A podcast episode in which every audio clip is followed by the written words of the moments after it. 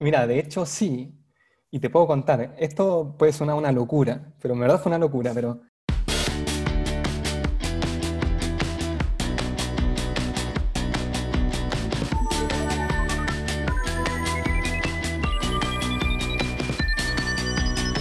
Hola, yo soy Ana Sordo y esto es Skill Up, el programa donde aprenderás cómo llevar tus ventas, marketing y habilidades de servicio al siguiente nivel para ayudar a tu empresa a crecer mejor.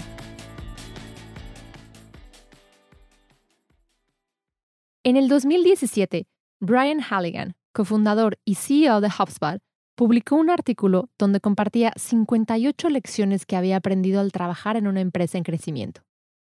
De estas 58, las primeras tres hacen referencia a la importancia de la contratación del personal. Cómo puede ser difícil encontrar a la persona correcta para cada puesto y lo valioso que es no rendirse al buscarla. Al final, dice Brian, es como la comida. Eres lo que contratas. Contratar bien es un reto para toda empresa sin importar el tamaño o la industria. Y no solo me refiero a contratar al candidato ideal, me he encontrado con muchos empresarios en Latinoamérica y en Iberia que luchan por contestar la pregunta, ¿qué tipo de profesional contratamos ahora? ¿Qué puestos necesitamos para dar el siguiente paso? Cuando una empresa está en crecimiento, es fácil pensar que agregar más personal de lo que ya hay para hacer más de lo que ya ha funcionado es la respuesta correcta. Y si eso fuera cierto, para vender más debemos contratar más vendedores. ¿Suena lógico? pero en realidad esa no es necesariamente la solución. En este episodio les quiero compartir un par de historias de éxito de cómo empresas han escalado sus procesos comerciales al contratar para puestos más operativos y de análisis de datos. Empecemos por escuchar aquella historia de locura de Julio Guzmán, CEO de la empresa Agenda Pro en Chile. Pero en verdad fue una locura, pero este aumento de productividad que tuvimos ahora, nosotros intentamos hacerlo. Nosotros antes teníamos un área de marketing y un área de ventas. Y así simple. Y entre medio teníamos un área de contact center que llamaba para ver si podían a llamar a los leads que pedían un llamado inmediato. Como, no, yo soy super hot, necesito que me llamen ahora porque quiero contratar el sistema ahora. Teníamos un equipo para eso. Pero no teníamos un, alguien que nos juntara los equipos, como tú decías, de una manera más suave, que fuera más que fuera una transición y menos un quiebre, como estoy en marketing o estoy en ventas, sino que fuera algo más eh, de, una transición más pausada. Entonces, nosotros tratamos de hacer este proyecto, que ahora logramos, lo tratamos de hacer en octubre, noviembre del año pasado, donde pusimos un equipo de marketing development reps entre medio, y el proyecto nos salió pero un desastre. Y no te miento. O sea, fue caída de productividad del 30%. Así, entonces, tú dices, bueno, desastre. En, vino la pandemia en marzo y en abril dijimos, bueno, esto no puede seguir así, no puede seguir así, o sea, el mundo cambió, las necesidades son otras. Y siempre en mi cabeza había estado convencido de que esa era la estructura que tenía que funcionar por los números. Soy, me, me gusta mucho la matemática, entonces me metía, sea, pero si los números funcionan, ¿por qué no funcionó en la vida real? entonces, ahí con mi socio, con Matías, que tenemos muy buena relación, de hecho jugamos fútbol juntos, entonces nos, entendemos muy bien. Estuvimos conversando de qué puede haber salido mal y decidimos que había sido lo que te comenté al comienzo, el factor humano, porque cuando hicimos esa implementación no la habíamos implementado, implementado al 100%, sino que dijimos hagámosla en pasos. Entonces la gente, las personas que tomaron esta nueva área de marketing development reps, estaban un poco en terreno de nadie no tenían un objetivo claro, no tenían, pero era exactamente lo mismo que implementamos después. Entonces dijimos, bueno, hagámoslo en serio ahora, pero va a haber un área de marketing, un área de marketing development reps y un área de ventas como antes, que eran los account executive. Y lanzamos, pero all in, sin vuelta atrás. No dijimos que se prueba por un periodo, no dijimos que, que se va a acabar, sino que dijimos, desde hoy día las metas son estas, los equipos son estos. Además, lo construimos con los equipos, no fue que un día llegamos así de sorpresa, sino que lo estuvimos conversando por dos meses, quienes querían trabajar en ese equipo, quienes querían trabajar en el otro, lanzamos y no te miento, 15 días después teníamos buenos resultados. O sea, fue como inmediato. El mismo plan, pero ejecutado de una manera distinta desde el lado emocional. Nada más. El factor humano fue la clave para el éxito de la implementación de la estrategia en Agenda Pro. Con el desarrollo de la posición de Marketing Development Reps, se asignó a quienes serían los responsables de calificar e identificar las mejores oportunidades de venta. Y no solo eso, también de compartir aprendizajes y dar retroalimentación a los equipos de marketing y ventas. Fue, no, es una posición clave, pero sí este Marketing Development Reps tenía un objetivo claro, que era, su objetivo es calificar, pues de cierta manera, su objetivo es entender y levantar la necesidad del prospecto que entrega marketing. Entonces, se nos generó como una retroalimentación muy sana entre que los Marketing Development Reps quieren tener más contactos, pero quieren que sean buenos para tener una tasa de conversión oportunidad mayor. Entonces, el feedback a marketing es muy rápido, es diario.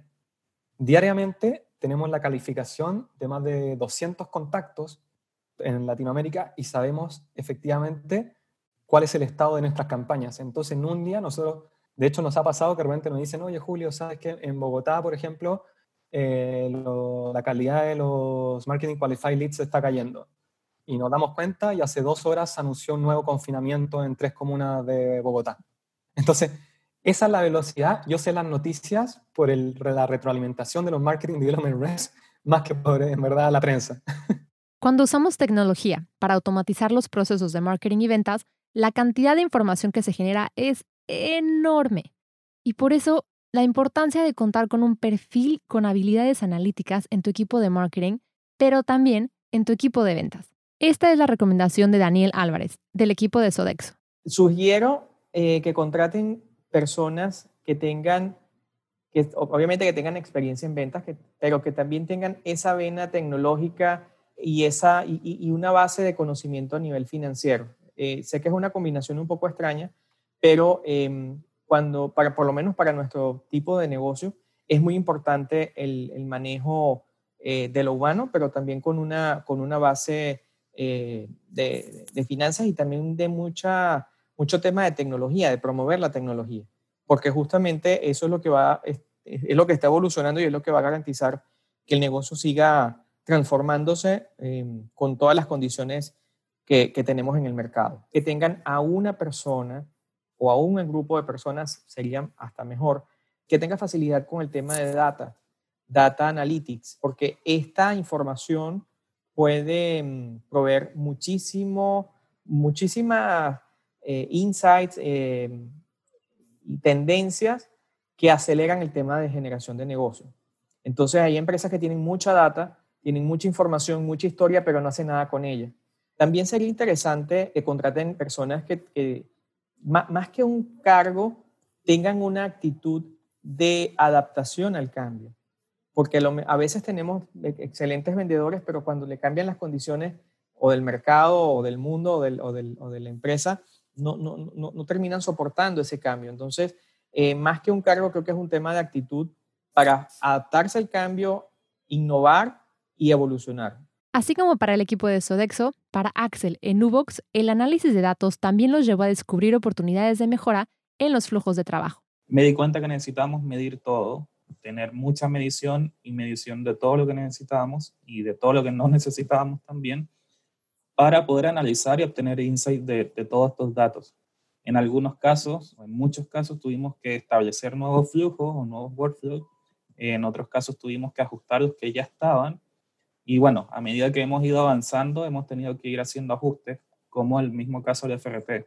Eh, nosotros empezamos, recuerdo que empezamos midiendo eh, horas, minutos, horas y días.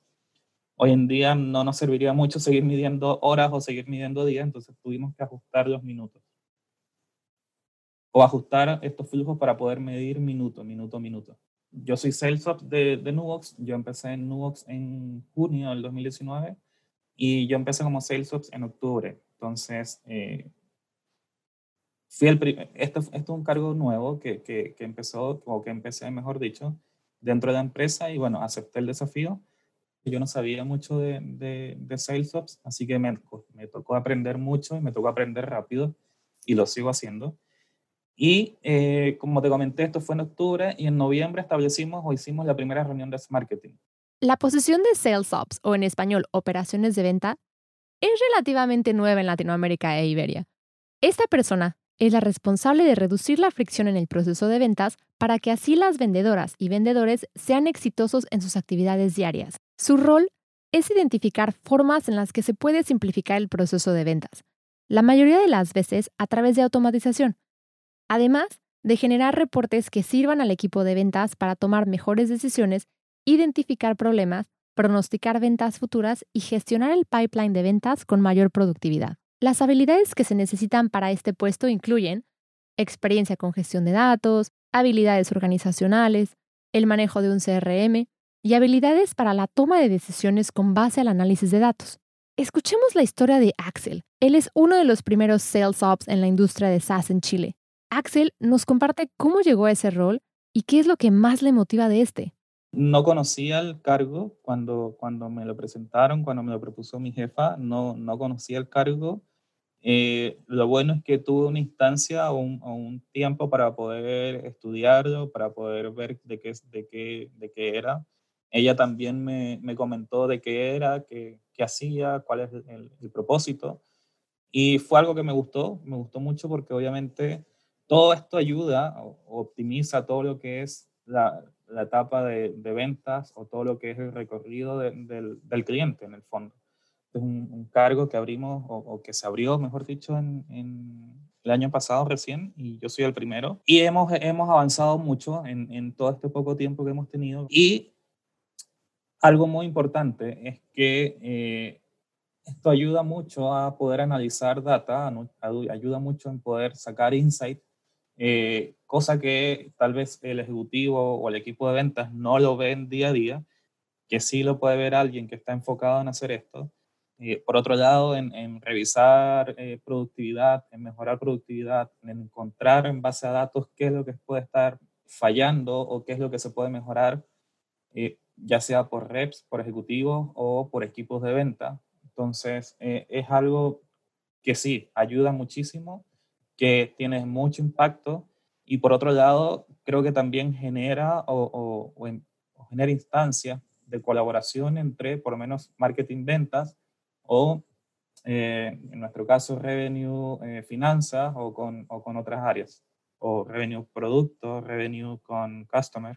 Era algo que yo buscaba, o sin saber, mejor dicho, era algo que yo buscaba eh, porque yo no conocía el cargo, no conocía el rol. Yo veía más como un ingeniero, de, de, un ingeniero comercial, un ingeniero de procesos antes me apuntaba hacia, hacia, ese, hacia ese rumbo. Hoy en día, ya siendo SalesOps, obviamente eh, sé que es un poco mejor y aparte genera más colaboración entre equipos. Y a futuro, algo que por lo menos me he dado cuenta, acá en Latinoamérica somos pocos, no, no somos muchos, y es algo que me he dado cuenta que ha, ha ido eh, creciendo. Por darte un pequeño ejemplo, cuando me ofrecieron el, el rol, hice una pequeña investigación y, no encontré más de dos acá en Chile, eh, más de dos empresas que ya tenían. Eh, por lo menos en el mundo del SaaS. Hoy en día, de hecho, sigo, sigo, a veces sigo investigando, curioseando y me di cuenta que ya hay más empresas que tienen Sales Empresas que tienen eh, Revenue Ops. Entonces, es algo bien interesante y que, bueno, que también con, con trabajamos muy de la mano con ustedes. Eh, con la colaboración me doy cuenta que a nivel de Latinoamérica sí hay más y, ha ido creciendo. Y también la participación de Salesforce en, en la empresa. Y también me gusta que por lo menos eh, ya he visto más Salesforce en Chile, he visto más en Latinoamérica. Eh, yo me la paso indagando por LinkedIn y viendo si hay más, si hay menos. Tengo hasta una notificación para ver si hay, si hay nuevos o no. Para Axel, este ya no se trata de solo un puesto de trabajo, se ha convertido en su carrera profesional. Recapitulemos. Al igual que el equipo de marketing, ventas necesita una persona o grupo de personas que se encarguen de optimizar los procesos para hacer su trabajo más fácil. Todo esto a través del análisis de datos. Hagamos un experimento. Aplaude si tu próxima contratación será una o un Sales Ops, o en español, operador de ventas. Voy a imaginar que esos fueron tus aplausos. Muy bien. En el próximo episodio hablaremos de cómo redactar un SLA o SLA por sus siglas en inglés para mejorar la colaboración entre ventas y marketing. Nos vemos por allá.